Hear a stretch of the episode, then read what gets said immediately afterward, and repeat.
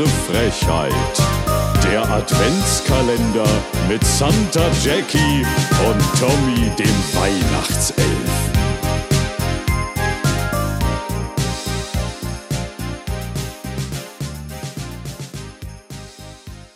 Es ist der 16.12.2023 beim Ho Ho Hodenlose Frechheit Adventskalender mit Santa Jackie und Tommy, dem Weihnachtself. Liebe Hodis, herzlich willkommen zu dieser Folge. Herzlich willkommen. Ich habe gestern tatsächlich gegoogelt, woher Ho Ho Ho kommt. Weißt du das? Ich wusste es nicht. Nö. Es soll tatsächlich, ich dachte vielleicht wegen Holy Christmas äh, oder whatever, es soll tatsächlich einfach nur das Lachen, das tiefe Lachen des Weihnachtsmanns sein, was dann irgendwie wieder ein bisschen creepy ist, aber äh, ja, daher kommt das wohl. oh mein Gott, Tommy, ey, dazu habe ich direkt, hätte ich ein, äh, ein Entweder-Oder. Ja, hau raus. Zu diesem Lachen, warte mal. Äh, warte, warte, warte, wo ist, ah, genau. Ähm, Nee, warte, wo ist er denn? Oh Mann, ich habe ihn noch aufgeschrieben. Wo ist dieser Fall? Wo ist Entweder er? oder, scheiß. Ähm. Scheiße.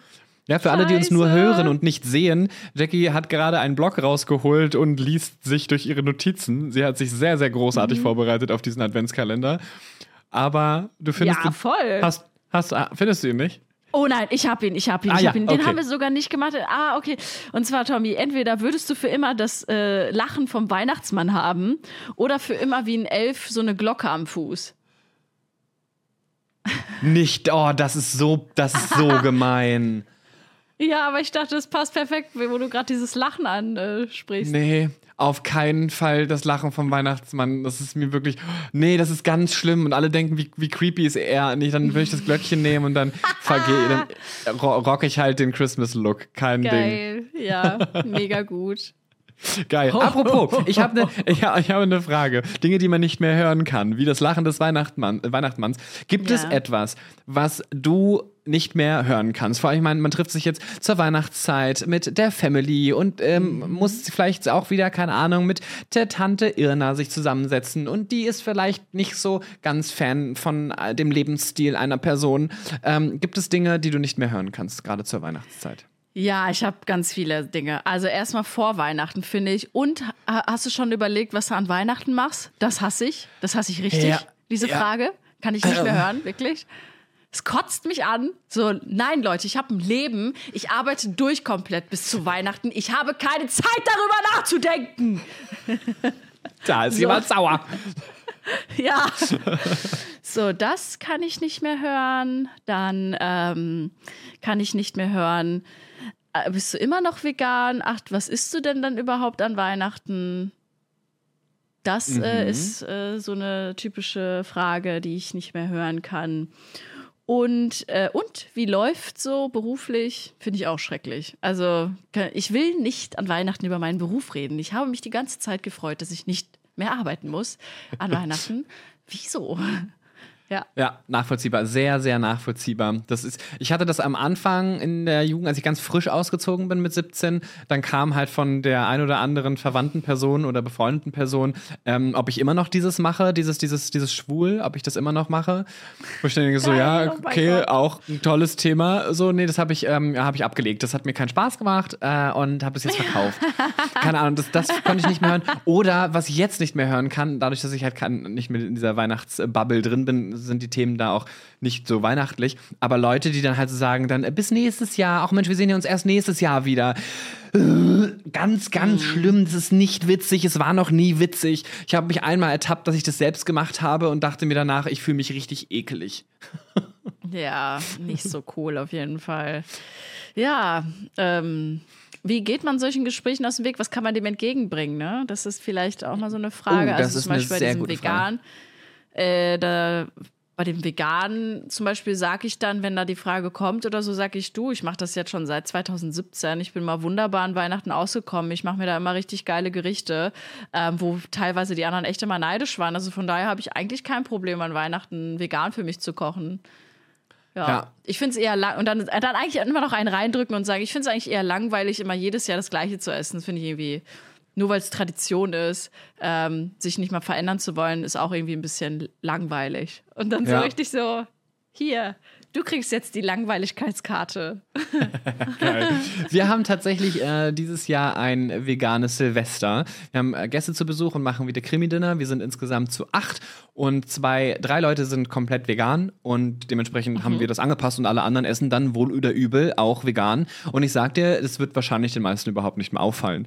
Ich kann Nö, mir vorstellen, dass es schwer ist, solchen Gesprächen so richtig auszuweichen. Ich konnte auch immer sehr gerne. Ich hatte jetzt ein Gespräch mit ähm, einem jüngeren jüngeren, äh, äh, mit einem jüngeren Menschen. Äh, ich glaube 14 oder 15. Und äh, alle waren am Essen, riesen, riesen Tafel und irgendjemand hat sich Ente bestellt. Und dann äh, hieß es, oh, die arme Ente, hat dann ähm, der 15-Jährige, 14-, 15-Jährige gesagt. Und ich dachte mir dann so, mh, was hat er bestellt? Eine Salami-Pizza. Und ich dann so, naja, das arme Schweinchen.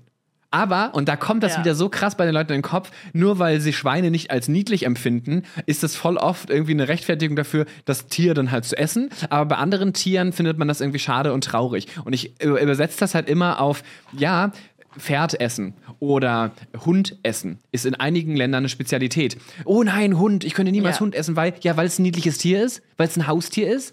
So, und das verstehe ich dann halt nicht so. Ich habe kein Problem damit, wenn Leute sagen, sie essen Fleisch, das müsst ihr mit eurem Gewissen vereinbaren, alles fein, alles gut.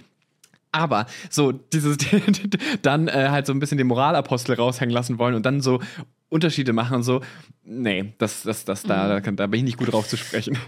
Ja, das gibt es ja auch ein Wort für Karnismus oder so. Karnismus, glaube ich, heißt es. Mhm. Warum wir, da, da hat eine ähm, ein Buch drüber geschrieben, irgendwie so, warum wir Hunde lieben, ähm, Schweine essen und Kühe tragen.